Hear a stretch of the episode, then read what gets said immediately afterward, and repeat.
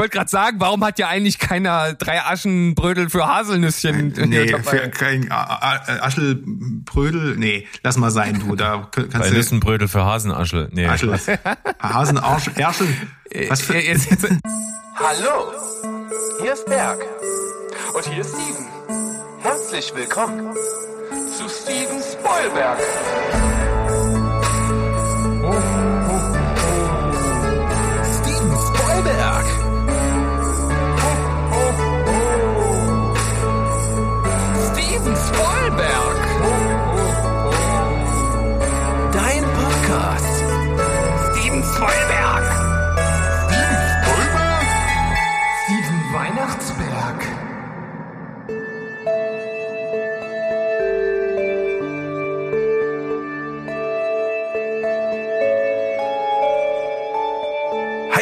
Ho, ho, ho, ho, ho!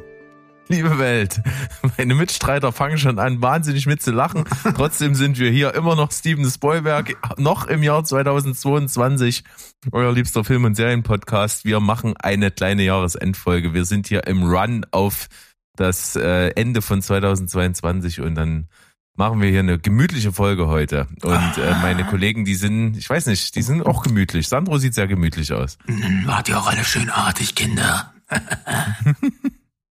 ja, nee, Bad okay. Center Vibes. Äh, das war ja der, der, der, der Violent Center war das eher, oder? Also das ist so so beides. Auf jeden Fall geht, auf jeden Fall ähm, habe ich ich, nee, ich fange jetzt nicht an, über Säcke und Routen zu reden. Mach, mach einfach mal weiter, Berg. Das, okay, das, das führt zu nichts. Steven möchte aber bestimmt über seinen Sack reden, oder? Äh, nein, aber ich möchte nochmal darauf hinweisen, dass du mindestens ein Ho zu viel äh, reingehauen hast. Mindestens, mindestens. Das könnte durchaus sein. Ja, aber obwohl, aber, das aber ist doch was, woran ja, man nicht sparen sollte. Ja, aber du wolltest ja, du wolltest einfach uns direkt in Stimmung bringen, ne, für diese Nee, Folge. er wollte sagen ho, ho, ho, mo, ne? Deswegen, also du hast dich verhört, einfach nur. Ho das geht Homo? Das ist richtig. Der, der, oh, naja. Okay. Oh, also, wir haben auf jeden Fall schon ein gutes Benchmark jetzt gleich am Anfang der Folge gesetzt für, für den Grad dessen, wie wahnsinnig das wird.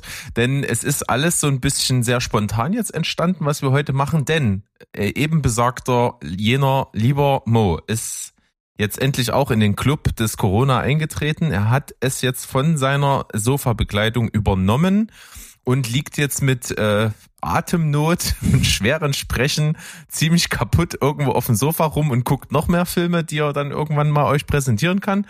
Ähm, ihm geht's wirklich nicht gut. Er hat wirklich versucht, heute noch dabei zu sein. Wir wollten euch eigentlich heute noch eine Folge aufnehmen, die jetzt ein andermal aufgenommen wird. Und stattdessen machen wir heute einfach so einen kleinen ja, Jahresend-Talk. Wir machen so einen kleinen Rückblick, was ist so ein bisschen gewesen, was sind so ein paar Themen dieses Jahr gewesen, auch in der Filmwelt, aber auch bei unserem Podcast selbst und quatschen so ein bisschen drüber und machen am Ende auch so einen kleinen Schlenker dann nochmal zu Weihnachten, weil die Folge hört ihr ja jetzt an Weihnachtsfeiertagen wahrscheinlich besoffen und vollgefressen. Beste Voraussetzung würde ich sagen. Und wir präsentieren euch in dem Zuge nämlich noch so ein paar kleine Weihnachtsfilme, die wir so haben und äh, ich denke, das ist doch ein guter Ansatz für diese spontane Folge. Ja, Berg, da müssen wir tatsächlich, wir müssen mal tatsächlich über äh, über die Transparenz reden, weil ich weiß nicht, ähm, eigentlich, ich glaube, den Leuten wäre das nicht aufgefallen. Wir hätten das einfach knallhart als die als perfekt kalkulierte Weihnachtsfolge verkaufen können und jetzt wissen alle, dass wir eigentlich nur ähm, spontan irgendeine Scheiße zusammenkippen hier.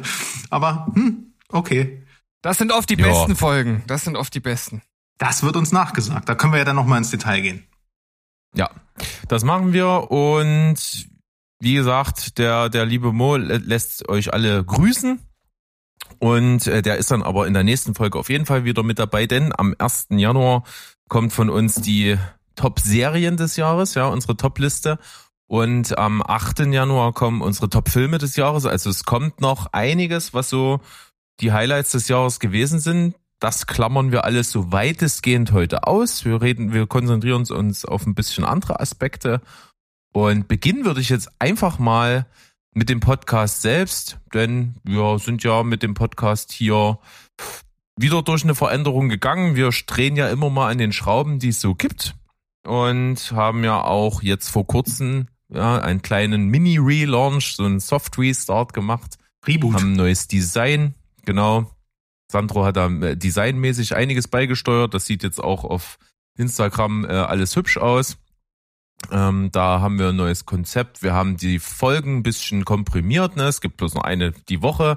Ich glaube aber, das ist ganz cool. Mittlerweile haben wir uns auch in dieses Format ganz gut eingegroovt, wo einfach so ein bisschen alles einfließt. Es gibt so die klassischen Kategorien nicht mehr. Und ich glaube, das hat ganz gut funktioniert. Ja, wir sind auf jeden Fall auf einem sehr guten Weg. Wir haben ja gesagt, wir wollen schauen, wie das Ganze so läuft und äh, auch die Zahlen dazu. Ja, ich, ich steige jetzt einfach mal hier direkt ein. Die äh, passen, denn ähm, einige der neuen Folgen, zum Beispiel die zweite Schweigesekunde für Mo, ist, obwohl sie noch gar nicht so alt ist, die fünfte erfolgreichste Folge des Jahres geworden. Und direkt dahinter, was los Netflix? Also Folge Nummer drei vom Reboot, auch mit 82 Views.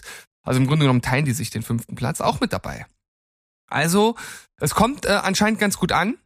Äh, auch die äh, äußerst grandiosen äh, Thumbnails von äh, Sandro, die kommen sehr gut an. Das treibt auch die Views auf YouTube, wo ja normalerweise kaum jemand äh, einen Podcast hört, äh, die, äh, treibt dort die Zahlen etwas nach oben. Und äh, dementsprechend äh, scheinen wir auf einem guten Weg zu sein. Wir hoffen, dass wir da anknüpfen können im neuen Jahr. Na, wenn wir jetzt hier einmal flexen ne, und so langweiligen Detailkram rausposaunen, der eigentlich niemand interessiert, dann mache ich einfach mit, äh, mache ich einfach mit, weil wie Berg schon gesagt hat, gab es den Relaunch auch auf Instagram. Äh, Facebook machen wir eigentlich gar nicht mehr, da wird ja nur gespiegelt, aber dadurch, dass wir jetzt auf die äh, auf das ähm, ja auf das Videoformat umgeswitcht sind, was ja äh, Instagram äh, seitdem, seitdem da der Algorithmus umgestellt wurde, auch begünstigt. Haben wir jetzt nur noch Reels raus, äh, sorgen natürlich gleichzeitig dafür, dass Berg keinen Herzinfarkt bekommt und äh, die die, die ganz normale Beitragsseite genauso gut aussieht. Also haben wir uns dafür einen Kompromiss entschieden und die äh, laufen tatsächlich auch sehr gut. Also wir haben jeden äh, wöchentlich eine Statistikzusage, die uns sagt, dass wir immer mehr Leute erreichen und zwar auf einem organischen Weg, weil hier investiert ja keiner einen Cent in Werbeanzeigen für den, äh, für den doofen Zuckerberg. Das, das kommt gar nicht in die Tüte. Und das liegt aber auch an euch, weil ihr tatsächlich auch ganz gut interagiert auf Instagram. Deswegen schaut auf jeden Fall die nächsten Tage auch mal ähm, nach. Wir werden hier noch ein paar Top-Listen posten. Es gibt dann einfach noch ein paar Interaktionsmöglichkeiten. Und ich sag mal so, alles hilft uns, dass das Ding hier weiter organisch wachsen kann. Auf jeden Fall schon vielen Dank bis hierher. Und genau, das und, war großartig bisher. Und wem es jetzt noch äh, in den in den Fingerspitzen krabbelt und wissen möchte, welches die erfolgreichste Folge des Jahr äh, des Jahres war, das passt nämlich zu der Ankündigung, die Berg gemacht hat. Wir haben ja äh, einmal die Serienfolge und die Filmfolge, die noch kommt und aus äh, dem vergangenen Jahr, also sozusagen die besten Filme äh, 21, ist mit 129 äh, Plays die erfolgreichste Folge des Jahres geworden. Also freut euch schon mal auf das, was noch kommt. Oh, das Sequel wird noch Siehste? besser. Sag ich dir. Wir hatten aber abgesehen mal davon ja trotzdem in diesem Jahr ähm, auch Gäste.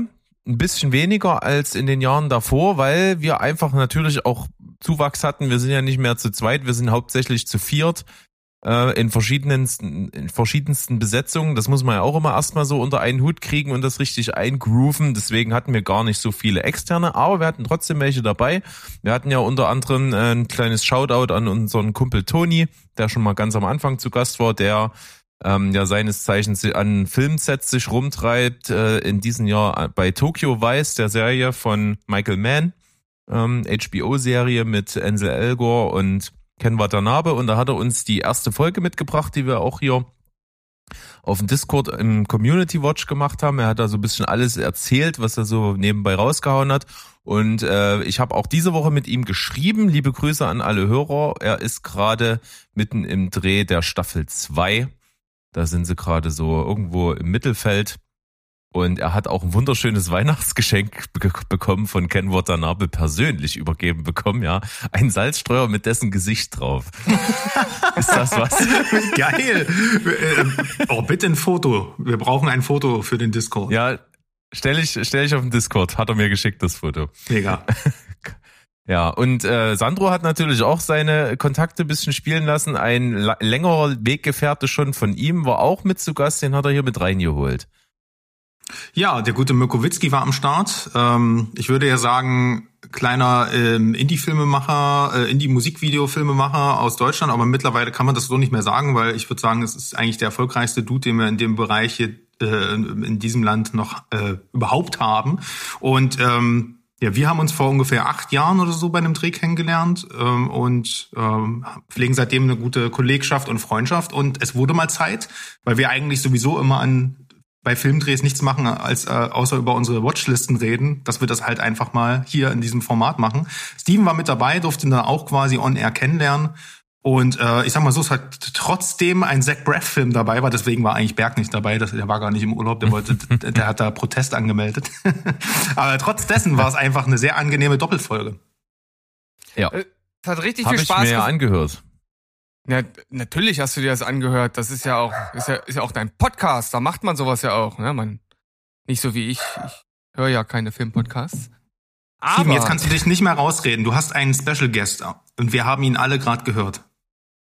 Ja, äh, das ist Elfi und Elfi äh, ist unsere kleine Mischlingshündin, die gerade Terror macht.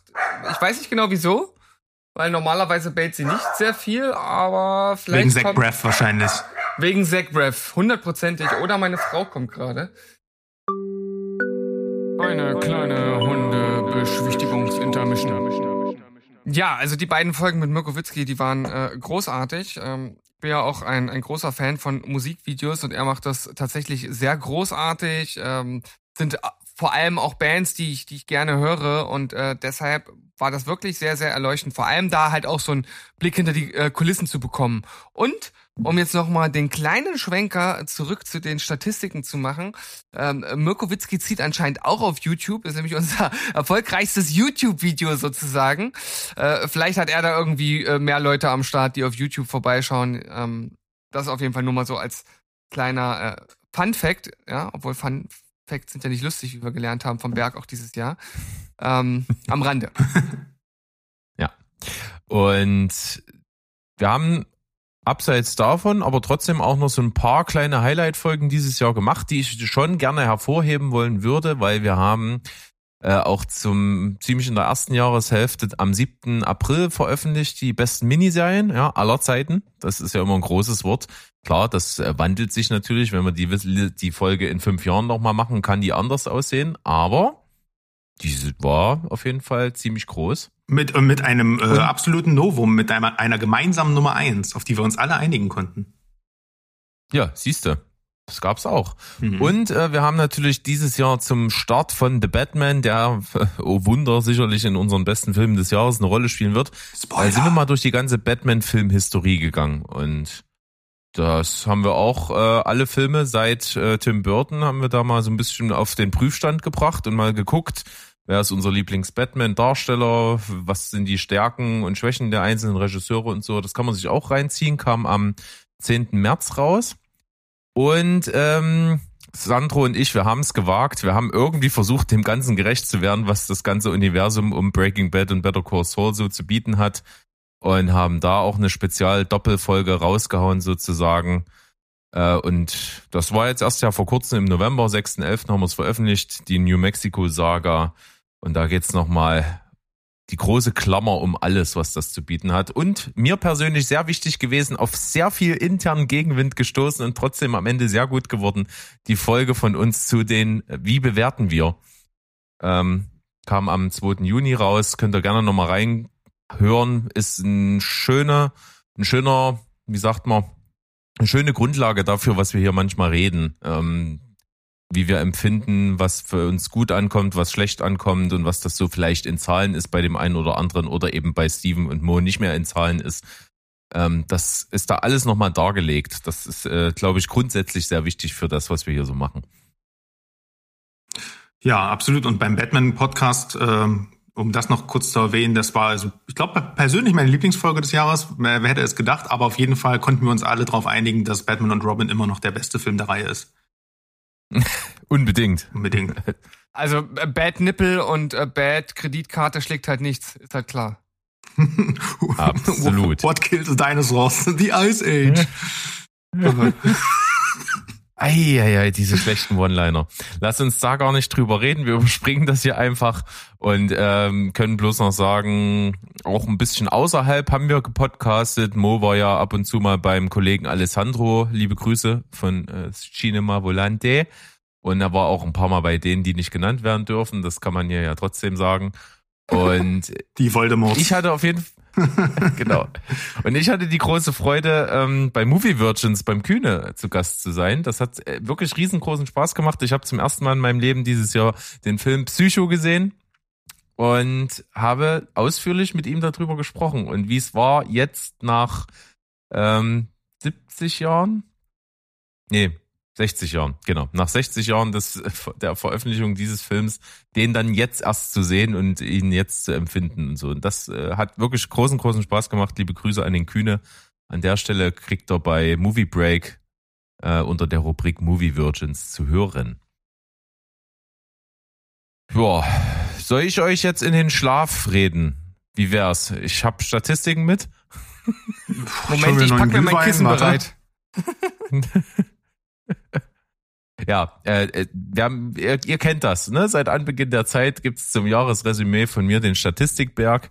Der hat ja auch immer äh, was damit zu tun, damit ich für mich auch einschätzen kann, ähm, was hat sich so verändert in meinen Sehgewohnheiten und wie war das Filmjahr vielleicht so nicht nur subjektiv empfunden, sondern einfach auch in Zahlen. Ähm, deswegen ähm, dieses Jahr alles, was ich so geguckt habe, was nicht nur in diesem Jahr rausgekommen ist, sondern einfach alles, was so über den Bildschirm geflimmert ist, waren bei mir 201 Filme und 56 Serienstaffeln. Das ist äh, ordentlich. Das, die Serienstaffeln kommen natürlich vor allen Dingen durch diese ganzen Rewatche von Breaking Bad und Better Call Saul und Ozark zusammen. Ähm, dabei ist auf jeden Fall viel gelaufen. Das ist äh, in Summe aufs Jahr gesehen 756 Stunden, also im Schnitt zwei am Tag. Das ist schon relativ viel, ist aber ungefähr genau das gleiche, was 2021 war. Also das ist auf jeden Fall gleich geblieben. Die Verteilung ist halt nur einfach ein bisschen anders, ist natürlich ein bisschen mehr Serie gewesen. Aber dafür äh, im Vergleich zum letzten Jahr, da hatte ich äh, 85 äh, Filme aus dem laufenden Jahr, habe ich dieses Jahr 93, bin ein bisschen höher gekommen, bin ungefähr bei der Hälfte der geschauten Filme damit. Das ist ein ziemlich hoher Anteil von neu. Und äh, überraschenderweise sind die Rewatches noch viel mehr zurückgegangen. Also ich habe insgesamt 17 Rewatches, wovon äh, 10 irgendwie so die üblichen Weihnachtsfilme sind, also schon alleine ja acht Harry Potter Filme. Äh, und deswegen habe ich ja kaum was Neues, äh, was Altes nochmal geguckt, habe eigentlich nur Erstsichtungen gemacht und bin auf einen Gesamtjahresschnitt gekommen von äh, 6,9 bei den Filmen und bei den Serienstaffeln tatsächlich bei 8,5, aber das liegt natürlich daran, dass da viele 10 von 10 Staffeln dabei waren von Better Call Saul und Breaking Bad. Ja, das ist eigentlich so das große Ganze dessen. Äh, Im Kino war ich 37 Mal, davon 17 Mal in der Sneak. Und äh, auf meiner äh, wohlberühmten Road to A24 habe ich zumindest 16 Filme abgearbeitet dieses Jahr. Hm. Auch eigentlich ein ganz schöner Schnitt. Die ist, die ist wirklich äh, da ist, ja, mittlerweile, ne? Ja. Ich, ich versuche ja irgendwann mal alle gesehen zu haben. Ähm, und die, die ich dieses Jahr gesehen habe, waren im Schnitt bei 7,9. Ist äh, auf jeden Fall schon vom Feinsten. Ja, also da ist schon einiges an Konsum zusammengekommen und ist aber vom Gesamtvolumen her etwa gleich geblieben und es wird nächstes Jahr sich, glaube ich, wieder deutlich mehr auf äh, Filme konzentrieren als äh, im Gegensatz zu diesen. Hm, also ich habe natürlich nicht äh, Protokoll geführt. Also ich habe natürlich auch bewertet und so, aber ich habe jetzt nichts ausgewertet. Ich glaube, ich habe einfach alles viel gemacht. Also viel Rewatches, viel Serien und viel Filme. Keine Ahnung. Ja, ich bin nicht ganz heute, so oft ins ich Kino. Heute, ich habe heute noch mal extra reingehört in die Folge vom letzten Jahr hm. und da hast du dich nämlich äh, angestachelt gefühlt, auch äh, Statistik zu machen. Und da hast du nämlich äh, Statistik am Start gehabt, mein Lieber. Ich, äh, da wir ja äh, äh, sehr transparent sind, kann ich ja darauf verweisen, dass diese Folge sehr spontan entstanden ist und ich das nicht machen konnte. genau. ja, aber äh, das ist schon äh, wahrscheinlich noch mal ein gutes Drittel mehr als bei bei mir, würde ich sagen. Jetzt so würde ich so grob schätzen bei dir. Ja, ähm, und was Kino im Allgemeinen angeht, ähm, war es, ich würde sagen, äh, alles, was so im Mittelfeld äh, im normalen Blockbuster-Bereich ist, ne, ist relativ enttäuschend gewesen, also okay bis enttäuschend. Es gab eigentlich nur zwei besondere Kinoerlebnisse und ich glaube, da schließt sich die ganze äh, Cineastenwelt dieses Jahr zusammen. Das waren halt Top Gun, Maverick und Avatar, wo man halt einfach sagen muss, äh, äh, wahrscheinlich jeder sagt, die muss man im Kino gesehen haben. Äh, weil die sonst, weil die einfach egal in welchen, welche, was du für ein Heimkino hast, so, so können die gar nicht, die können gar nicht so gut wirken wie äh, halt im, im Kino selbst. Und äh, ja, klar, ein paar Indie-Perlen. Ich war dieses Jahr sehr oft allein im Kino, was erschreckend ist. Ähm, letztens erst wieder bei, was war's denn? Äh, Bones and All, Man und, und Co. Also ja, Indie-Filme halt. Äh, und alles, was so dieser Marvel-Blockbuster oder irgendwelche so die typischen Filme, ja, war okay, aber war ein sehr durchwachsenes ähm, Kinojahr, würde ich äh, schon mal so ein bisschen vorwegnehmen. Ja, also das wäre jetzt auch so wieder mein Eindruck gewesen. Ja, ich komme jedes Jahr und zu jeder Gelegenheit immer mit 2019 um die Ecke, aber es ist halt einfach so, das ist so ein bisschen die Messlatte. Das war halt einfach das Jahr und irgendwie ist da bisher nicht wieder was dran gekommen und auch dieses Jahr sind keine so richtigen Knaller dabei gewesen. Also es sind wirklich wenig Filme, die absolut herausragend waren, die so ikonisch irgendwo sind, dass ich sage, okay, da reden wir auch noch in fünf oder zehn Jahren drüber, dass die gelaufen sind. Da ist wirklich ganz wenig solches Material dabei. Äh, wie gesagt, wir wählen ja auch relativ gut aus. Ne? Steven ja noch ein bisschen mehr als wir. Der wählt ja wirklich mit der Pinzette seine Filme und hat dann natürlich sicherlich auch eine relativ hohe Durchschnittswertung, aber mit der Pipette, ja mit, mit, der Pipette. Wie gesagt, ich habe ja selber auch einen Schnitt von 6,9. Das ist äh, auch viel. Ne? Ja. Naja. Ja, aber ich gehe ja gar nicht gerne ins Kino. Ich weiß gar nicht, ob ich dieses Jahr überhaupt ein einziges Mal im Kino war. Ich glaube nicht. Ich glaube, das letzte Mal war, ich glaube, glaub, das letzte Mal war wirklich zu Fast and Furious 9, oder? Aber Steven, du hast ja schon angekündigt, nächstes Jahr kommen zwei Filme, stehen ja bei dir zwei Filme an, und zwar Fast and Furious äh, 10. Der kommt ja nächstes Jahr raus und man muss, sich äh, ja, man muss ja auch einmal Kultur machen im Jahr. Richtig, also ja. wenn dann richtig, das, das ist ja das so ein Kinoereignis, das meinte ich ja, das hat dieses Jahr einfach gefehlt. Und ja, 65. Steven Spielberg in Gefahr. Was und, und 65? 65 65, dieser äh, Dino-Raumschiff-Film mit Adam Driver, so. da konnten wir uns ja auch drauf committen. Das ne? stimmt. Ja, auf jeden Fall. Trailer gesehen und gedacht, ey, Bock. Bock. Übel Bock. Der sechsjährige Junge in mir ist gerade komplett aus dem Häuschen. aber, aber wir können ja am Anfang des, Jahr, äh, des Jahres nochmal über die, äh, einen kleinen Ausblick geben, auf was wir uns dieses Jahr so freuen. Ich glaube nämlich, um daran anzuschließen, 2023 hat, Stand jetzt, was so alles angekündigt ist, das Jahr, äh, hat, hat, ähm, die Chance 2019 fast das Wasser zu reichen, also oder ähnlich gut zu werden. Müssen wir mal schauen. Ich hoffe da sehr drauf. Äh, dass, ich hoffe da wirklich drauf, dass endlich mal jemand 2019 äh, den Rang ablaufen wird. Ich hoffe das sehr, aber es wird schwierig. 2019 äh, habe ich, ich glaube, mehrere Szenen rausgehauen. Das mehrere Zehn? Ja, natürlich. Ah. Du hast richtig gehört. Okay. Ähm, nein. ähm, wir haben ja auch äh, über, über so eine Folge hier, wo wir so ein bisschen zurückgucken, schon mal so ein bisschen auch gesammelt in unseren äh, Informationssystemen hier. Und da hat ja Mo auch äh, das Statement reingeschrieben, äh, immer mehr Sofa, weniger Kino. Und äh, es ist tatsächlich eine Tendenz, die sicherlich Steven auch teilt. Und ähm, bei mir ist es so, meine reizende Sofa- und Kinobegleitung hat auch glaube ich, mittlerweile wenig Antrieb ins Kino zu gehen. Ich glaube, sie geht wirklich nur noch, weil sie mich liebt und geht mit mir mit. ähm, selbst gewählt würde sie es wahrscheinlich auch nur äußerst wenig tun, äh, in, da sich äh, in diese in diese Hölle mit anderen Menschen da zu begeben, weil das ist mittlerweile zum Teil wirklich untragbar. Ähm, aber da haben wir ja schon mal drüber geredet. Äh, da gibt's ja wahrscheinlich auch Next Level schon, was Mo schon mal hier mit hatte. Ähm, Filme, die so über TikTok massiv beworben wurden, was da für ein Klientel zum Beispiel bei Smile dieses Jahr im Kino war und teilweise randaliert und weiß ich nicht was hat. Das no, sind alles Tendenzen, die sind nicht schön. Äh, bei Rheingold ist ja wohl ja. auch so, ne, die Community, da sind die Zuschauer ausgerastet, haben das Kinopersonal bedroht, dass die Filme aus dem Kino genommen wurden und man muss sich das mal vorstellen, äh, hast als Kinobetreiber zweieinhalb Jahre dicht und dann bringst du wieder die Filme und die Leute hauen dir aufs Maul und äh, du musst die Kino, äh, du musst die Filme aus dem Kino nehmen und da bleiben die Zuschauer dann weg, bloß weil sich da ein paar Vollidioten komplett äh, daneben benehmen. Also schon, schon, ja, Pokal der Scheiße geht an euch Idioten, äh, die ihr mhm. da im mhm. Kino randaliert. Pokal der Schande. Pokal der Schande. ja. Yes.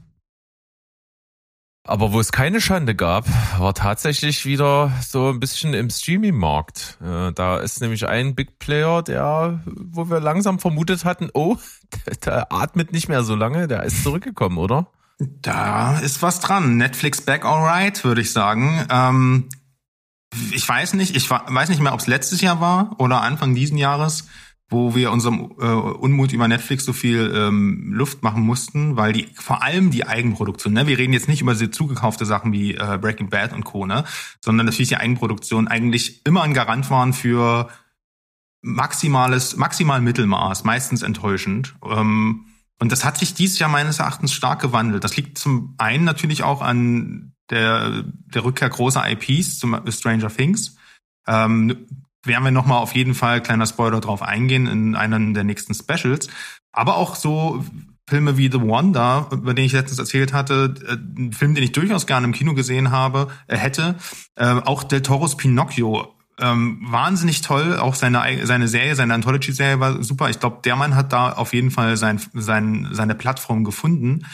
Ähm, Del, Del Toros Pinocchio ist vor allem, wenn man ihn gegen das, äh, gegen diesen Flop, den Mo ja in der letzten äh, Folge auch erwähnt hatte, diesen von von Disney, diese neue neue Realverfilmung in Anführungsstrichen, ein, ein, einfach ein meilenweit qualitativer Unterschied. Und ähm, falls ihr den noch nicht gesehen habt, möchte ich auch an der Stelle sagen, dass ihr euch den unbedingt reinziehen müsst. Also Stop Motion at its finest, super schöner Film.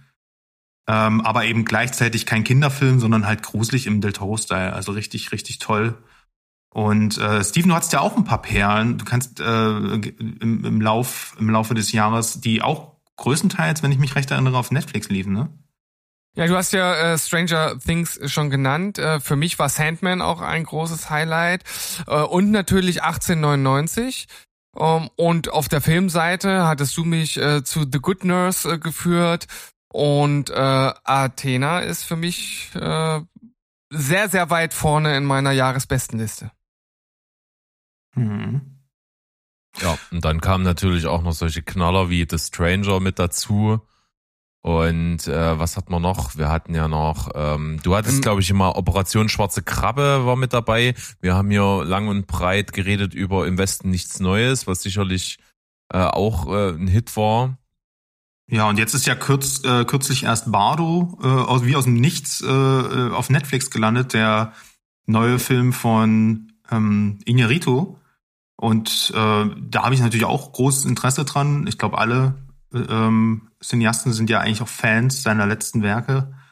Und äh, ja, auf jeden Fall, das, äh, das ist äh, Netflix ist back im Game, würde ich sagen. Während beispielsweise Amazon zum Beispiel da die, die Sachen, die als Eigenproduktion kamen, wir reden jetzt nicht über, ne, du kannst dir da alles leihen, aber so bis auf The Boys, ähm, weiß ich nicht, Ringe der Macht war jetzt auch nicht so besonders, um das mal so zu sagen. Ähm, pff, ansonsten hat mich Amazon eigentlich dieses Jahr mit am meisten enttäuscht und Überbau ist irgendwie auch eher so ein kleines Desaster mittlerweile geworden. Oder sagen wir mal ziemlich Hit und Miss. Ähm, manchmal ein bisschen Resterampe habe ich das Gefühl. Aber dann haben sie natürlich auch durch die großen, großen Serien, wie Succession, House of the Dragon oder was auch immer, dann äh, haben sie natürlich einfach ähm, große Warner-Nummern vor allem auch mit am Start. Aber ansonsten finde ich, fehlt da so ein bisschen der Output. Hm. Aber Netflix musste ja auch wieder zurück in die Spur kommen, denn es gibt ja einen Streamingdienst, der dieses Jahr äh, richtig gut äh, sich nach vorne geschoben hat in unsere Herzen, wenn ich das mal so sagen möchte. Denn die Auswahl ist zwar äußerst gering der Eigenproduktion, aber wie Berg sagte, man kann eigentlich auf, auf alles klicken, was es da so gibt. Es ist immer gut.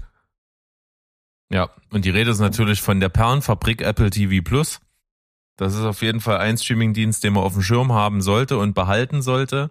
Wir haben ja wirklich so zum Ende letzten Jahres waren ja so die ersten zarten Pflänzchen, da waren ja wirklich noch nicht viele Inhalte da. Da, da war ja so einer der, der Punkte, wo wir gesagt haben, ja, okay, jetzt können wir ja mal ein Abo abschließen, war ja schon Macbeth ähm, von, von äh, Joel Cohen. Äh, lief ja auch äh, über Apple und seitdem hat sich das schon exponentiell ausgebreitet. Also da ist jetzt auch vor allen Dingen im Serienbereich wahnsinnig viel am Start. Aber auch Filme, ne, kleine Indie-Filme, endlich mal eine Rom-Com, die Sandro gefallen hat, ne, erste, Real Smooth. Die erste. kam da. Ähm, dann ein Film, den Sandro schnell nachholen muss, da hatte ich ja drüber gesprochen, über mir der Himmel, auch eine A24-Produktion, so auch so ein Coming-of-Age-Ding. Dann gibt's einen Film, den haben Sandro und ich gesehen und wollten eigentlich schon seit irgendwie vier Folgen drüber reden und haben es immer geschoben. Äh, aber an der Stelle kann man es mal sagen, es gibt einen wunderbaren Film namens Raymond and Ray mit Ethan Hawke und Ewan McGregor und äh, die beiden sind halt einfach großartig und zusammen als Brüder, die sich ja schon irgendwie mögen, aber sehr entfremdet haben äh, und noch mehr entfremdet sind von ihrem Vater, der am Anfang des Films halt eben gestorben ist und die beiden dazu zwingt, sich zu treffen und so ein bisschen ihre Vergangenheit aufzuarbeiten und bei seiner Beerdigung relativ seltsamen Aufgaben sich gegenüberzustehen. ähm, das macht Spaß, das hat viel, viel Herz, die Emotionen sind voll da und es ist einfach ein schönes Schauspielstück. Also das kann man sich auf jeden Fall angucken, echt ein toller Film.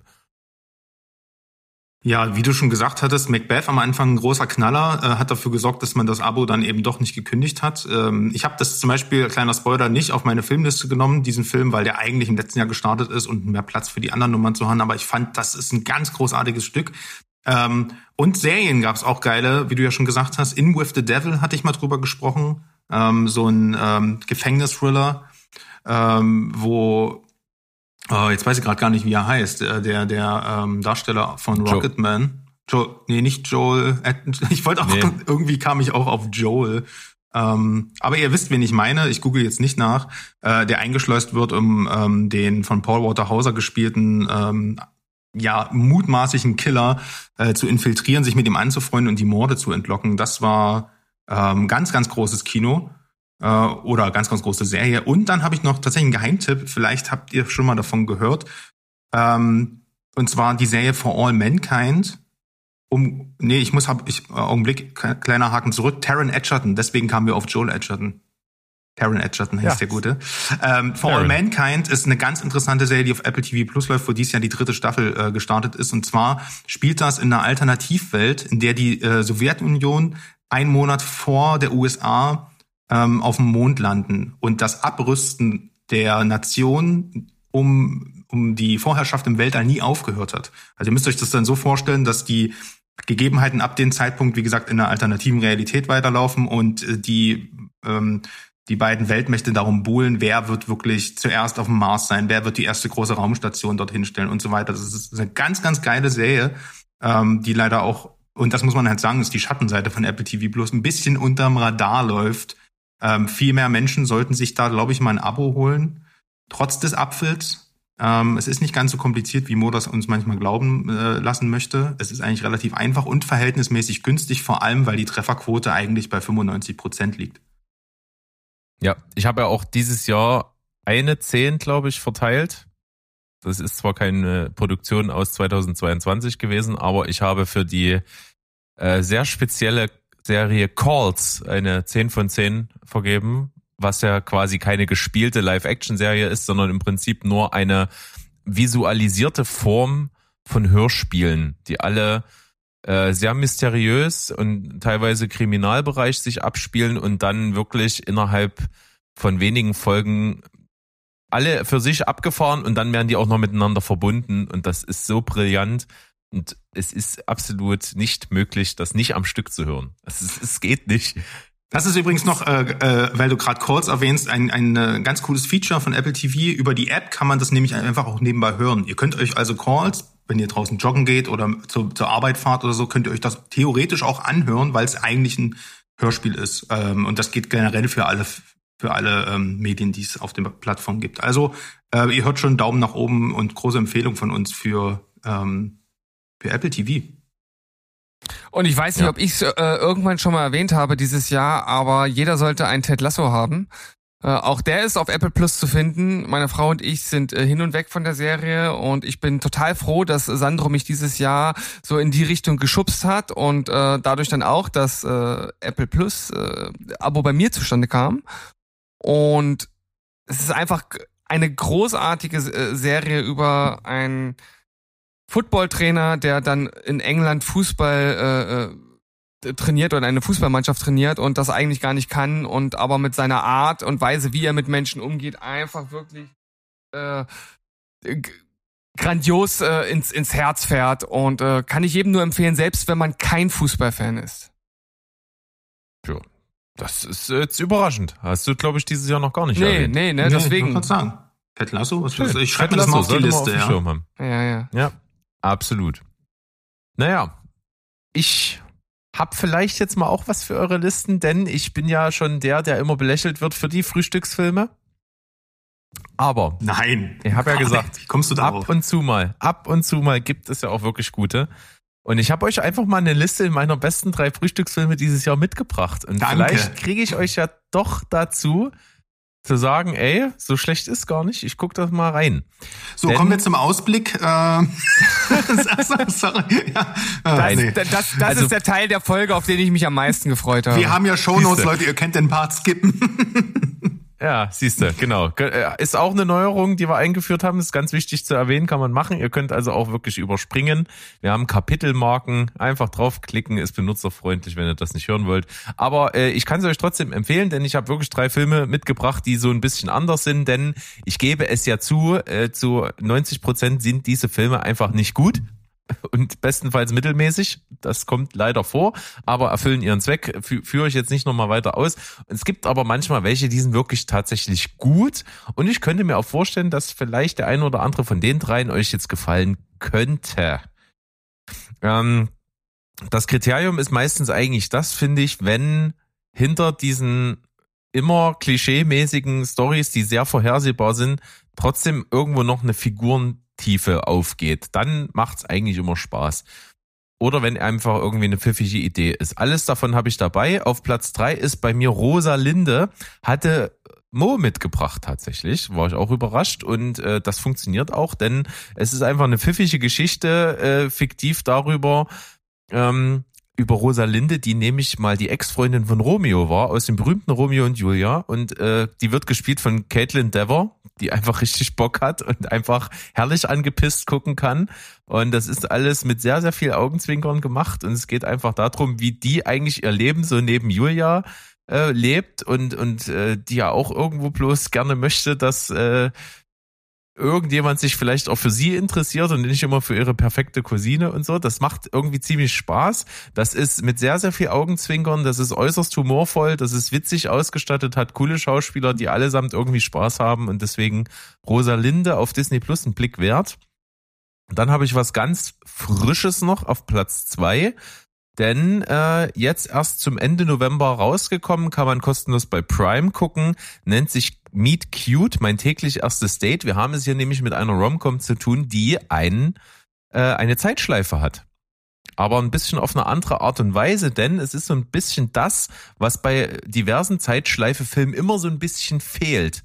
Denn äh, man fragt sich ja dann doch manchmal, was machen denn die Leute, die in der Zeitschleife sind, eigentlich theoretisch einen super perfekten Tag verbringen könnten und auch genau wissen, wie der Tag eigentlich optimal verlaufen kann und ob dieser Spaß nicht dann irgendwann scheiße wird und man auch darauf keinen Bock hat und äh, was das Ganze für Auswirkungen hat. Es wird immer mal angerissen, aber hier ist das so ein bisschen Zentrum der Geschichte. Wir haben hier nämlich äh, Kaylee Kuoko, absolut getypecastet für diese Rolle, spielt, äh, was sie immer spielt, so eine äh, leicht durchgeballerte, äh, niedliche Blonde, die irgendwie sympathisch ist, aber ihr Leben nicht so richtig auf die Reihe kriegt und ziemlich abgefuckt ist. Und das ist auch hier der Fall.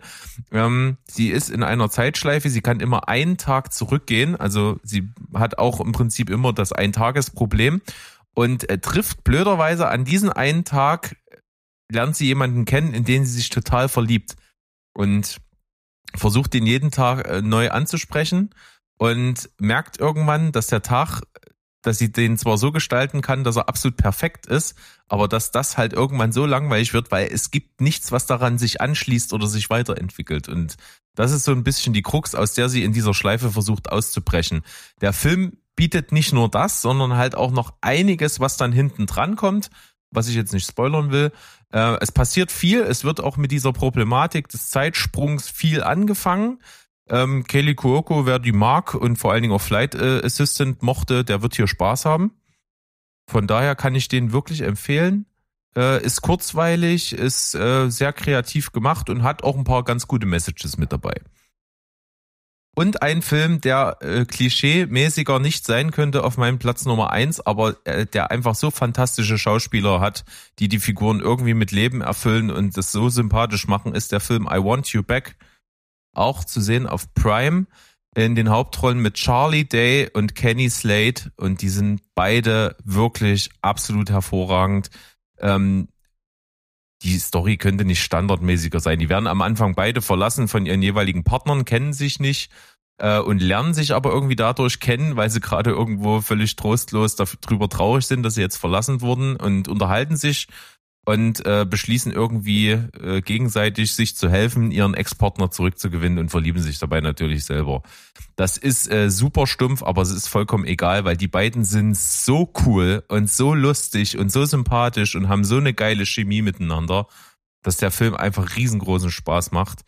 Und deswegen ähm, kann ich I Want You Back auch sehr empfehlen, tatsächlich. Also damit ich hier mal was Positives sage, es ist sogar ein Film dabei, der mich ein bisschen anspricht und das aber nur aufgrund der Zeitschleifen-Thematik. die anderen beiden, äh, äh, ja, die kannst du ins Skat drücken, äh, obwohl die bestimmt ganz äh, gut sind, aber ich werde sie mir nicht anschauen.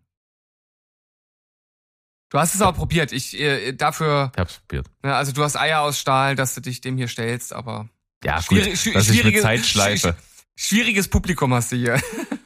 Ja, aber dass ich mit Zeitschleife und Kelly Kuoko in ihrer typischen Rolle punkten kann, war mir schon klar. Also mein Fazit ist, da würde ich lieber nie wieder im Leben frühstücken, als mir die Filme anzuschauen. Gut. ähm, aber das ist doch eine, das ist doch, wenn wir, ich wollte einfach nur so ein bisschen ähm, Aggression reinbringen, auch wenn wir in der Vorweihnachtszeit sind, weil wir müssen mal wirklich über ein paar Kacknasen reden, oder? Oh ja, das ist eine schöne Kategorie, glaube ich. Einfach mal, wer hat dieses Jahr so richtig versagt? Ja, und da ja. ist äh, eine, eine auf jeden Fall ganz vorne mit dabei. Und äh, ihr habt das hier so, ihr habt das hier so schön in, in Häkchen gesetzt, der Knackfrosch Slapman. Ja, äh, ein absolutes Zitat von Mo. Äh, liebe Grüße an der Stelle auf jeden Fall. Er hat ihn schonungslos einfach Knackfrosch Slapman getauft. Die Rede ist natürlich von Will Smith, der Chris Rock bei den Oscars eine geballert hat. Man wusste erst nicht, wie, was, warum. Hä? Ist das äh, beabsichtigt? Ist das ein ganz schlechter Gag oder ist es irgendwas anderes? Man weiß es nicht so genau und wir haben viel drüber diskutiert. Äh, letzten Endes äh, wurde dann halt auch wirklich versucht, irgendwie eine Karriere noch zu retten weil Will Smith ja dann schon immer wieder mal zurück und mal vor und dann haben, hat sich Chris Rock auch noch irgendwie äußern müssen, war dann auch irgendwann mal zwischendurch fast wie der Schuldige in dem Ganzen und nicht mehr das Opfer. Also das ist so eine komische Geschichte gewesen, die so komische Wellen geschlagen hat und dafür irgendwie auch steht, dass diese ganze Berichterstattung und, und solche Aktionen in, in der Öffentlichkeit manchmal so seltsam wahrgenommen werden, dass man am Ende gar nicht mehr weiß, was, was war denn da jetzt eigentlich? Ja, und vor allem ist das ja gekrönt dadurch, dass er den Oscar danach noch bekommen hat. Das ist ja eigentlich das Weirdeste an der Situation.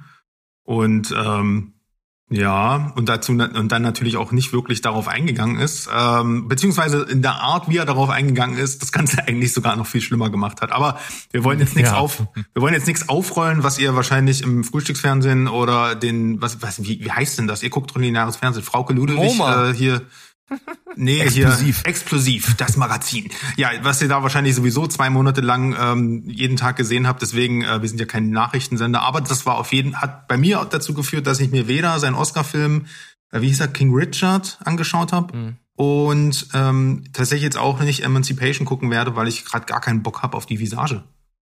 Mhm. Ja. Ich habe King Richard davor gesehen, ähm, vor dem ganzen Skandal. Da hat es ja auch Mo hier mitgebracht und er war recht angetan. Ich war auch recht angetan. Ist ein cooler Film und ähm, er spielt das auch wahnsinnig gut. Aber die Aktion ist einfach das, was in nicht nur dieses Jahr allen Leuten im Gedächtnis bleiben wird. Das wird schon noch eine Weile sein. Äh, dieses äh, Damoklesschwert, was darüber schwebt. Und naja, Knackfrosch Slapman Will Smith ist auf jeden Fall Loser des Jahres.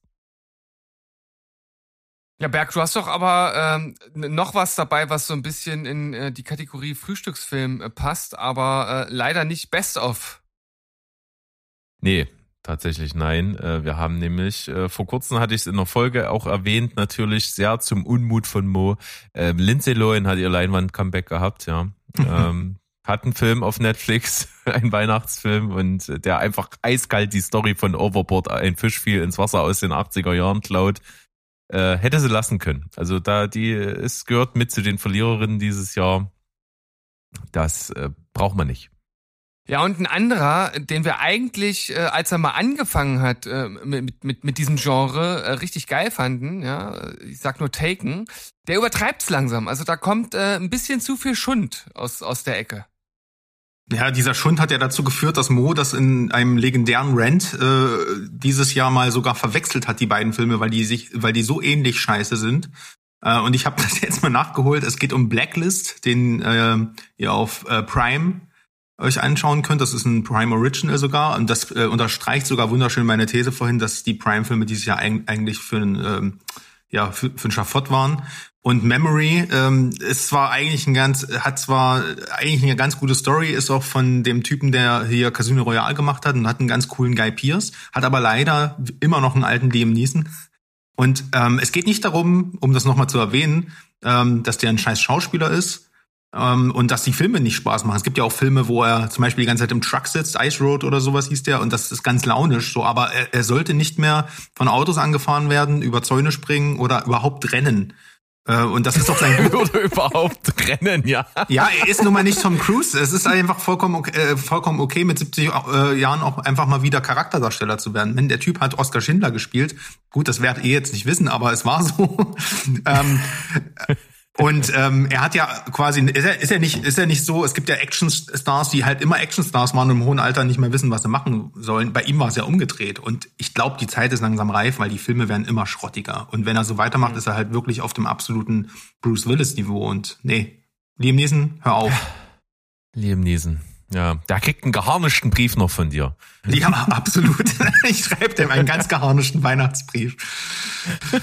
äh, aber ähm, Loser des Jahres mal abseits von Personen und ähm, gerichtet auf Companies ähm, sind vor allem für mich dieses Jahr Disney, äh, DC und Marvel und zwar unter ganz unterschiedlichen Aspekten.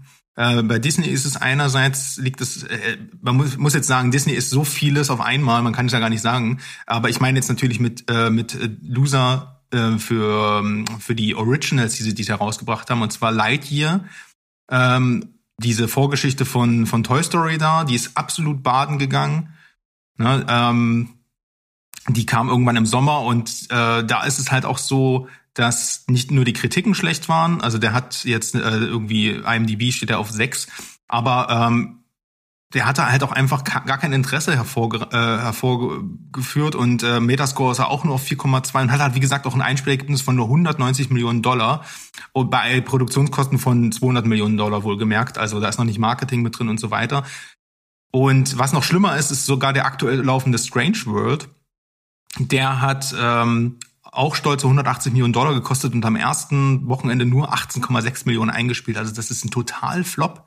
Und der steht sogar noch viel schlimmer bei einem DB auf 4,9. Das heißt, hier sind sich nur, äh, ne, also wie gesagt, Einspielergebnis und Qualität ist ja nicht immer das gleiche, aber hier scheint es die gleiche Sprache zu sprechen, dass A, die Qualität nachlässt und auf der anderen Seite sich wahrscheinlich, das sind ja Familienfilme und ich glaube, die fast annähernd 100 Euro, die man mittlerweile ausgeben muss, um die ganzen Kinder zu versorgen und sich einen 3D-Pixar-Film äh, anzuschauen im Kino, in dem Wissen, dass der mittlerweile im Monat später auf Disney Plus läuft, was die meisten Families wahrscheinlich eh abonniert haben, weil da die ganzen Disney-Klassiker laufen. Warum? Also den Kids ist das doch vollkommen egal, ob sie den jetzt schauen oder in zwei Monaten. Und ich glaube, da muss sich jemand mal ordentlich Gedanken machen äh, bezüglich der Veröffentlichungsstrategie. Mhm.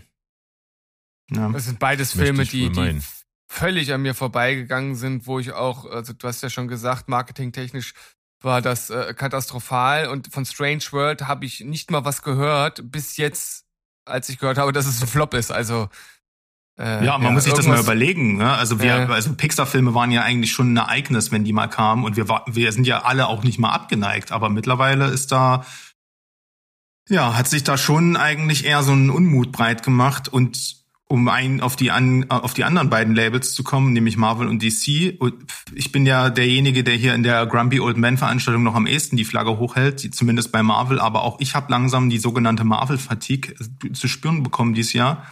Ähm, denn Phase 4 ist, ich will jetzt nicht sagen qualitativ Mist. Also Doctor Strange hat 2 hat mir gut gefallen, Tor 4 war okay launisch, aber jetzt auch nichts Besonderes mehr. Und was hat mir doch Black Panther war auch okay, aber halt vergessenswert und das zieht sich halt durch die Serien ähnlich durch.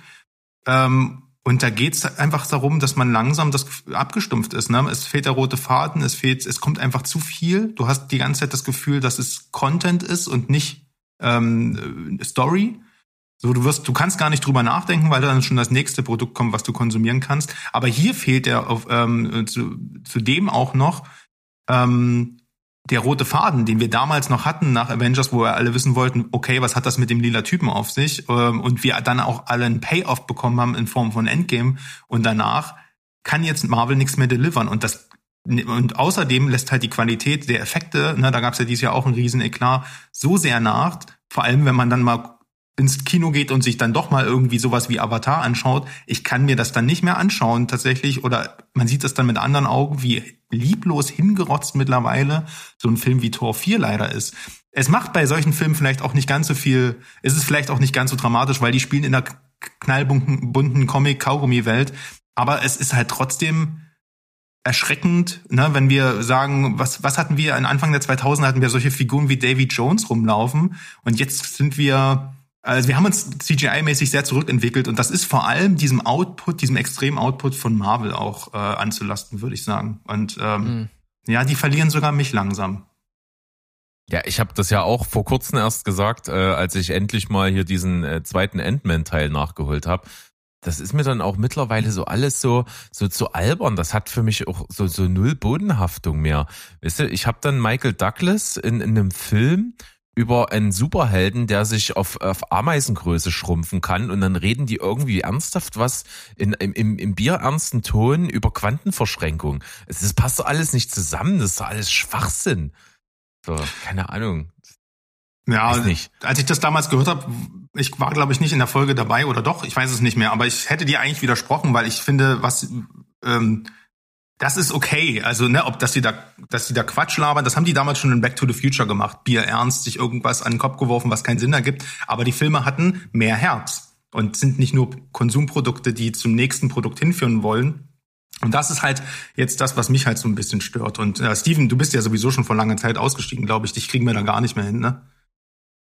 Ja, also zumindest nicht, also ins Kino definitiv nicht. Da bin ich wirklich einfach raus. Wenn ich das irgendwo auf einer Streaming-Plattform mal mitnehmen kann, dann ja, wobei, also was heißt Streaming? Es kann ja nur Disney Plus sein.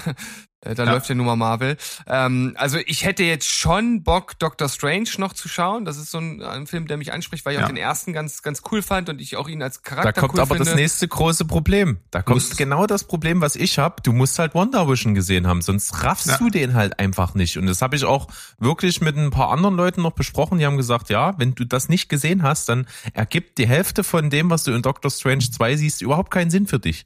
Hm. Marvel hat aber auch darauf ja, danke, reagiert. Du Arsch, jetzt hast du mir den Film also doch völlig verdorben. ja. ja. Aber Marvel hat darauf übrigens entsprechend auch reagiert und das wohl eingesehen, weil da gab's ja jetzt auch wieder der alte Disney-Chef, ich glaube Bob Iger, ich kenne mich da nicht so aus, also bitte ähm, scheltet mich nicht. Ist jetzt wieder an Bord und ähm, es äh, kommen vielerlei Gerüchte auf, dass der ähm, Release-Zeitraum jetzt erweitert wird. Also man, es wird sich mehr Zeit gelassen, weniger in einem längeren Zeitraum zu machen. Das ist nämlich jetzt vor allem auf diese Pandemie Disney Plus Plot, äh, Portal Scheiße zurückzuführen, dass da einfach alles ähm, immer schnell raufkam. Und ist ein ähnliches Problem wie auch bei den Pixar-Filmen. Ne? Also selbst wenn Steven jetzt sagt, ich will mir doch mal Dr. Strange angucken, die zwei, drei Monate kann man einfach auch noch warten. Ja? Hm.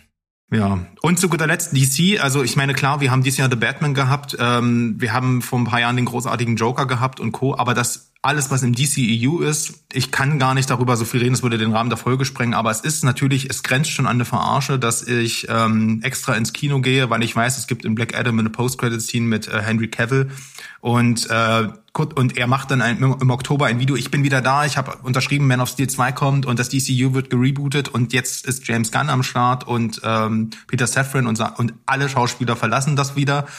Zwei Monate später wohl gemerkt, es wird alles gerebootet und zwar aber jetzt auch nicht so konsequent, denn aktueller Stand ist wohl, dass es ein Reboot von, mit dem jüngeren Superman gibt. Also Henry Cavill ist wohl raus.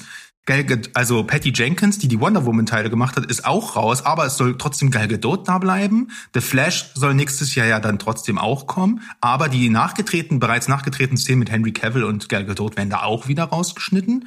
Und Jason Momoa bringt ja nächstes Jahr noch ein Aquaman 2 raus, aber Jason Momoa wird dann nicht mehr der Aquaman sein, weil der kommt wieder als Lobo, in, wahrscheinlich im neuen DC-Universum. Also was zur Hölle soll dann am Ende dann dastehen? Ähm, ich verstehe es nicht.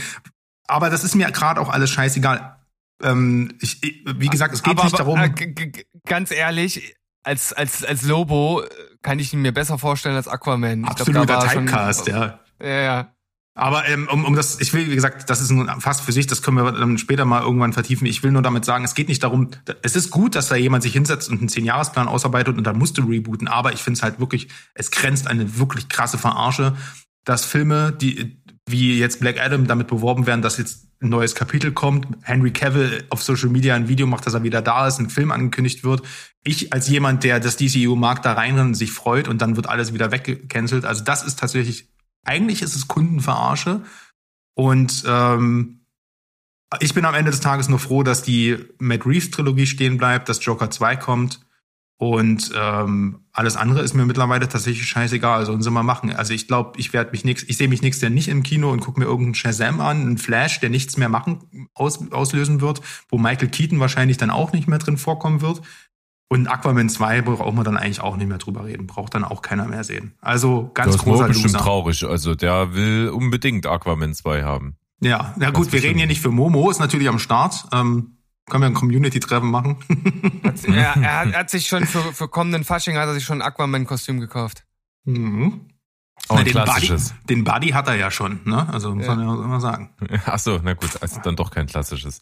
Naja, haben wir das auch mit, äh, sage ich mal, resümiert, äh, wer die Verlierer sind. Und ich glaube, bevor wir hier völlig wegrenten, werden wir uns in eine Kuscheldecke packen, denn wir haben ja auch schließlich mm. heute, äh, wo das veröffentlicht wird, den 25.12., erster Weihnachtsfeiertag. Wir machen jetzt also hier den, den Soft-Ausklang, so ein bisschen unsere weihnachtlichen Top 5, die wir für euch nochmal schnell an den Start gebracht haben. Ich denke, wir werden auch noch so in den Specials, die jetzt noch kommen, die ich angekündigt habe, äh, haben wir ja auf jeden Fall die absoluten Highlights des Jahres für euch mit dabei, im Serien- und im Filmbereich. Das wird auf jeden Fall nochmal ein fettes Ding.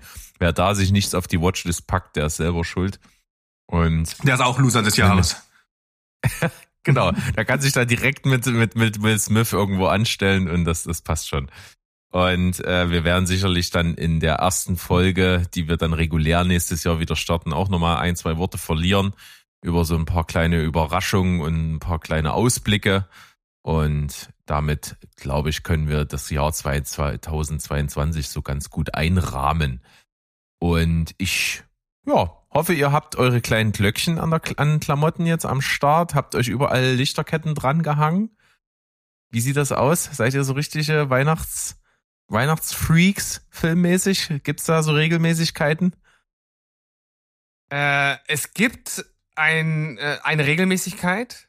Die betrifft allerdings nur zwei Filme. Ansonsten bin ich eher wie der Grinch, was Weihnachtsfilme anbelangt. Äh, ist gar nicht mein Ding. Und für mich war es tatsächlich überhaupt schwer, hier äh, Filme äh, zusammenzufinden für eine Top 5. Ähm, aber ich habe welche gefunden und die werde ich natürlich mit Genuss präsentieren. Und die ersten beiden sind halt die besagten ähm, in Dauerrotation bei mir. Ja. Und Sandro, bist du, bist du Weihnachtstyp? Oder? Äh, ich hasse alles daran. Äh, reicht das? Gut, das ist in Ordnung. Du ich habe aber trotzdem eine, eine Routine. Also äh, filmmäßig gibt es da trotzdem etwas, was bei mir jährlich wiederkehrt. Schön. Dann würde ich mal sagen, äh, ich gebe mal gleich an dich ab. Äh, hau mal deine fünf Filme raus. Ja, Platz fünf ist natürlich, das ist wirklich einer der schönsten Weihnachtsfilme, glaube ich, aller Zeiten. Äh, Prometheus, äh, Dunkle Zeichen von Ridley Scott. Denn, jetzt würde ich fragen, warum? Ne? Ist, weil da am Anfang Schnee liegt auf dem Gletscher? Nein, ihr müsst mal richtig aufpassen. Das spielt zu Weihnachten. Idris Elba stellt im Raumschiff einen, Weihnachts-, äh, einen Weihnachtsbaum auf und er hat auch eine Weihnachtsmütze auf. Charlize Theron mag das zwar nicht so, aber und da fühle ich mich auch natürlich in dem Moment sehr gut wiedergespiegelt durch sie. Aber ähm, es ist ein Weihnachtsfilm, Leute. Und wenn ihr euch, wenn ihr mir ehrlich seid, dieser, dieser, dieser Tunnel, wo dann die Viecher rauskommen, wer kriegt da nicht Weihnachtsstimmung? Also ich denke, ihr solltet dem Film noch mal eine Chance geben. Ja, ansonsten ähm, The Hateful Eight, auch nicht wirklich ein typischer Weihnachtsfilm, aber es ist halt ein Winterfilm und Winter ist oftmals um Weihnachten rum. Wenn ich jetzt so rausgucke, zwar überhaupt nicht, ist fast Frühling, aber scheißegal. Äh, das ist tatsächlich ein Film, den ich nicht im, niemals im Sommer gucken würde. Ähnlich wie zum Beispiel auch Fargo oder so. Aber bei dem ist es halt so, dadurch, dass es ein Kammerspiel ist und der auf eine sehr bitterböse Art und Weise irgendwie auch so eine Gemütlichkeit ausstrahlt, ist es tatsächlich ein Film, auf den ich immer Bock bekomme, wenn es kälter wird. Und über den Film selbst muss ich nichts sagen. Es ist halt ein Tarantino-Western äh, eine ganz geile, geile Musik ähm, von Morricone, ganz tolle Schneeaufnahmen und äh, brillant inszeniert, fantastisch gespielter äh, Film mit kultigen Dialogen und geilen Schauspielern und äh, in Tarantino halt, aber ähm, für mich der Tarantino Weihnachtsfilm.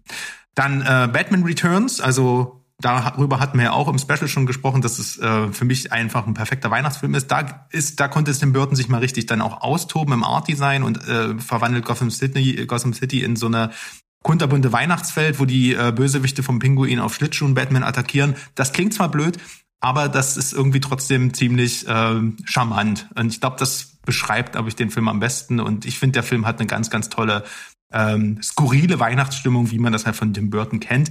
Was mich halt auf den nächsten, äh, zumindest von Tim Burton produzierten Film bringt, und zwar The Nightmare Before äh, Christmas, so der Stop-Motion-Film, Klassiker, der eigentlich lustigerweise sowohl ein Halloween-Film als auch ein Weihnachtsfilm ist, aber ich glaube, die meisten sehen den auch als Weihnachtsfilm. Ähm, ja, weil ja, Jack, Jack Skellington, ich kann mich gut mit ihm identifizieren, sagen wir es mal so, ne? Und es ist äh, es ist ein kleines Meisterwerk surreale Filmkunst, finde ich. Das ist düster, aber irgendwie auch fantasievoll und hinreißend komisch, kultig einfach. Also top, top Weihnachtsfilm. Und was ich auf jeden Fall jedes Jahr zu Weihnachten gucke, auch dieses Jahr, ist die Herr der Ringe Trilogie.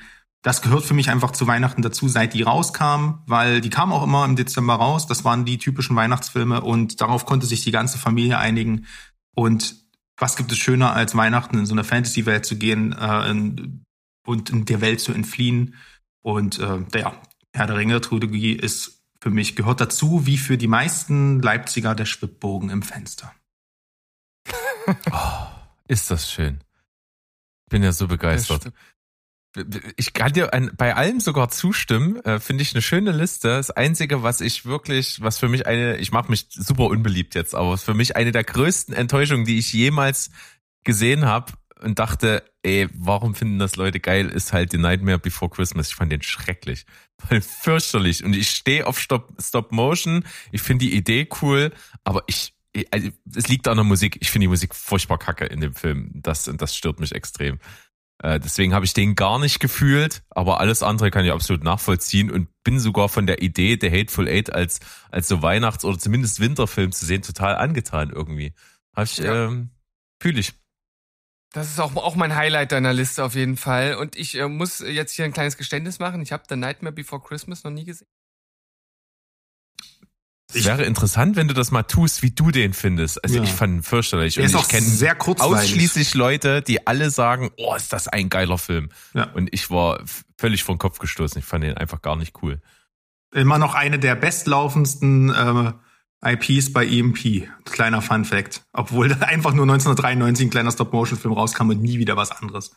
Absolute Kultreihe, ja. Nicht schlecht. Steven. Ja. Mach's uns warm. Komm.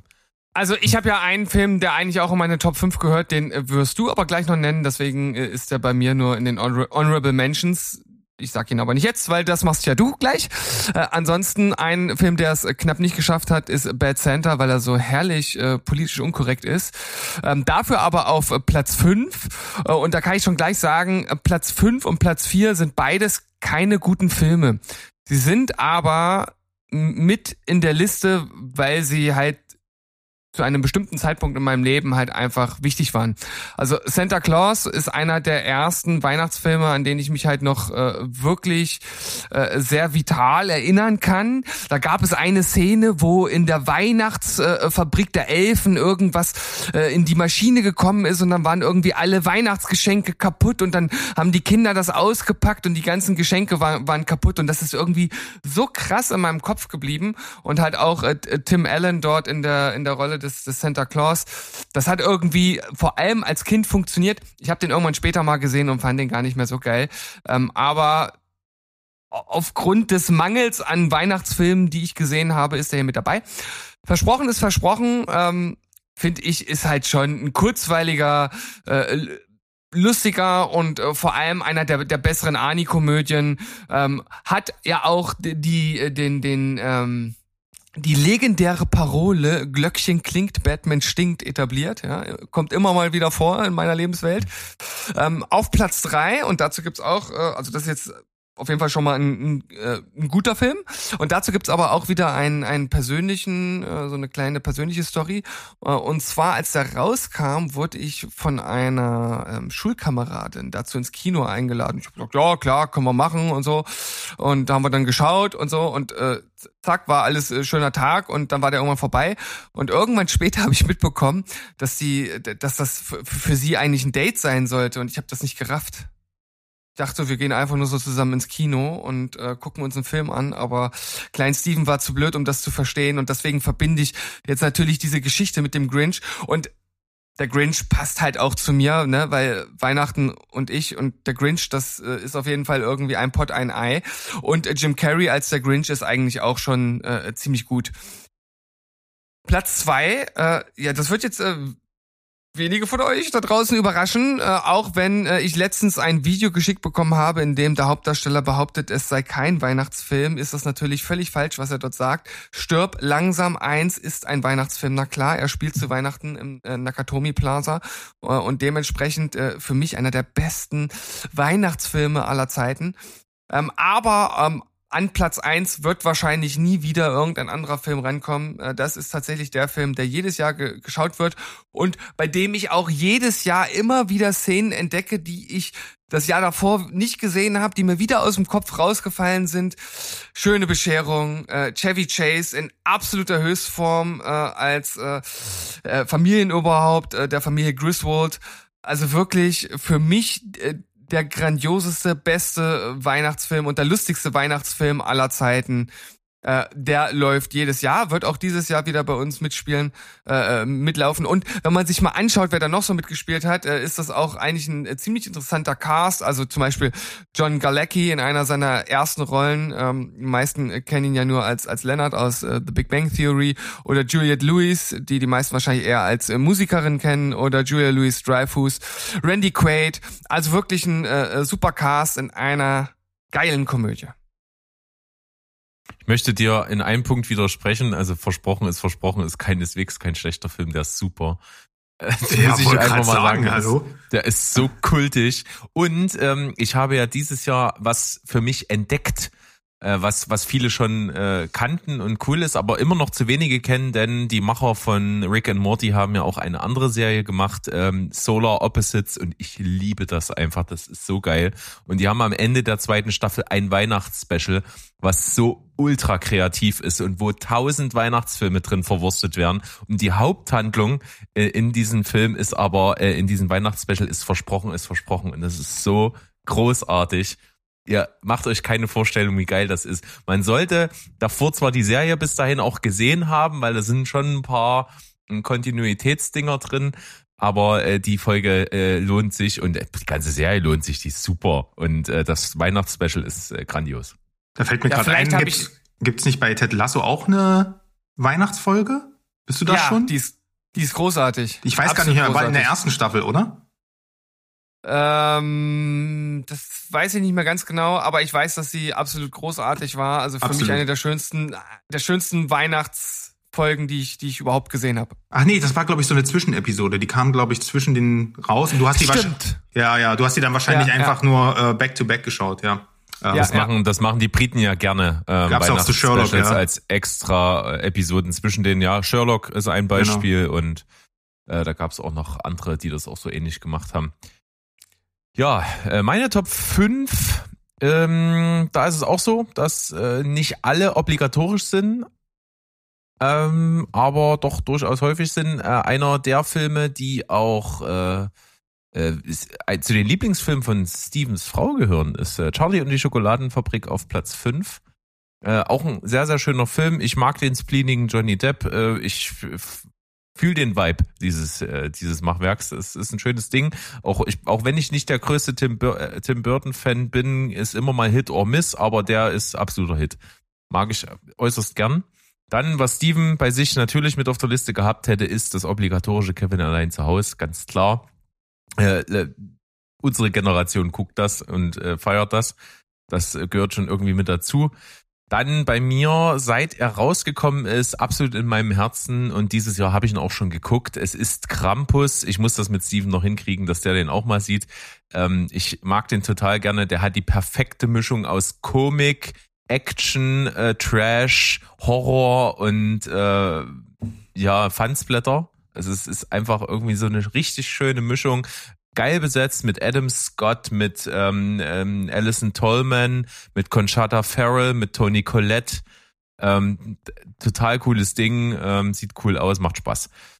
Dann natürlich jedes Jahr unbedingt. Es geht nicht ohne der perfekte, eigentlich die perfekte Rom-Com. Es ist tatsächlich Liebe, kann man das ganze Jahr gucken, aber vor allen Dingen an Weihnachten. Es ist einfach der Film, ein Episodenfilm, wo eigentlich alle Episoden toll sind, wo alles irgendwie ans Herz geht, wo auch hier, wie auch bei meinem Platz eins und bei Stevens Platz zwei äh, Alan Rickman mitspielt. Es gibt eine Korrelation dieser Person in Weihnachtsfilmen, ja. Bei tatsächlich Liebe äh, auch eine sehr tragische Episode, in der er spielt, ähm, ist großer Film. Und natürlich Platz eins bei mir die Harry Potter-Reihe, habe ich vorhin ja schon mal kurz erwähnt. Alle acht Filme habe ich auch dieses Jahr schon alle durch. Gucke ich jedes Mal wieder gerne, lieb ich ohne Ende. Äh, Platz äh, Teil 6 ist mein absoluter Lieblingsfilm, aber alle acht gehen jedes Jahr und da ist natürlich äh, das Manifest von Alan Rickman irgendwo verankert der sich damit auch persönlich sehr, sehr stark emotional identifizieren konnte und auch äh, die Schauspieler, die mitgespielt haben, also Daniel Radcliffe und Emma Watson und Rupert Grint und so, die ähm, sehen das auch als eine absolut äh, unvergleichliche Ehre, mit dem das gespielt zu haben und so. Das ist eine Reihe, die hat äh, Generationen, eine oder vor allen Dingen meine Generation, aber auch viele andere schon wirklich im wahrsten Sinne so das verzaubert. Deswegen Harry Potter Platz eins geht nicht ohne. Always. Ja, super. Yes. Also es ist auf jeden Fall äh, super interessante Listen so. Also ja, die, die, die Liste von Sandro ist ja nun mal sehr speziell, ne? Also sowas, was man überhaupt nicht erwartet, äh, wahrscheinlich die meisten nicht erwartet haben. Bei mir geht's dann schon ein bisschen mehr in die Richtung und äh, bei Berg haben wir dann aber auch wieder so ein paar klassische Dinger da mit drin und Harry Potter ist ja jetzt kein Weihnachtsfilm an sich, aber es ist interessant, dass ihr beide auf Platz eins eigentlich Filme habt, die keine Weihnachtsfilme an sich sind sondern nur für die Zeit für euch eine äh, bestimmte Rolle spielen. Aber so kann man ja Weihnachtsfilme auch definieren. Ist ich ja glaube, das liegt auch so ein bisschen an der Indoktrinierung in der Jugend, dass Weihnachtszeit immer Märchenzeit ist und für hm, mich, ja, okay. das sind eigentlich moderne Märchen, die Märchen, mit denen wir halt groß geworden sind. Ne? Nicht, dass ich will keine Defa-Klassiker sehen und mit Aschenbrödel brauchst du mir auch nicht um die Ecke kommen. Aber ich, ich wollte gerade sagen, warum hat ja eigentlich keiner drei Aschenbrödel für Haselnüsschen? Nee, für kein Aschelbrödel, nee, lass mal sein, du. Da kannst Drei Nüssenbrödel für Hasenaschel. Nee, Aschel. Hasenarsch, Erschel. Was für jetzt, jetzt, gleich, gleich, haben wir, gleich haben wir alle Kombinationsmöglichkeiten ja, durch. Der mehr Glühwein ist alle, Jungs, wir sollten aufhören. Aber ähm, ja. tja, wenn ihr euch jetzt natürlich fragt, wenn ihr jetzt die ganze Zeit nur da äh, dran geblieben seid, um zu wissen, wie ist eigentlich Moos Weihnachtsliste, dann können wir an der Stelle verkünden, die gibt es jetzt nicht zu hören. Deswegen schaut einfach mal auf unseren Social Media Kanälen vorbei, da werden wir die veröffentlichen im Laufe der Tage. Und natürlich auch im Discord, da könnt ihr den kranken Mo mal anfunken und fragen, was sein Lieblingsweihnachtsfilm ist. Oder einfach, äh, wir veröffentlichen. Er wird euch auch antworten, wenn er noch leben sollte. Wir veröffentlichen sie dort einfach so mal die Tage. Auf jeden Fall ähm, äh, als kleiner Hinweis ähm, immer mal auf dem Discord vorbeischauen, da ist viel los und äh, gern, wie gesagt, eingangs schon erwähnt, auf Social Media mal schauen. Und dem Like von Moos Weihnachtsfilm, wenn ihr, wenn, wenn die euch gefallen, ähm, äh, dem, dem Post von Moos Weihnachtsfilm einfach ein Like geben und dann sehen wir, dass ihr das auch so seht. Ein kleiner Hinweis, einer meiner liebsten Weihnachtsfilme, den habe ich ihm quasi geschenkt für seine Liste. Geil. Dann, äh, Hype aufgebaut, Cliffhanger ist gesetzt. Oh, und, und, ich würde sagen, ähm, ihr macht euch mal eine schöne Weihnachtszeit noch oder Zwischenjahreszeit, ja. Ähm, bis dann Silvester vor der Tür steht, dann gibt's die nächste Folge von uns. Bis dahin wünschen wir euch auf jeden Fall eine, eine gute, gesunde Zeit. Äh, fresst euch gerne voll, trinkt so viel ihr wollt. Es gibt kein Falsch. Macht einfach, was ihr Bock habt und was euch gut tut. Und wir verabschieden uns bis dahin wie immer mit dem sehr, sehr schönen Slogan Tschüss, ciao Und goodbye. Bleibt spoilerfrei. Ho, ho, ho. So, jetzt pack ich mal meinen Sack aus, ihr Lieben.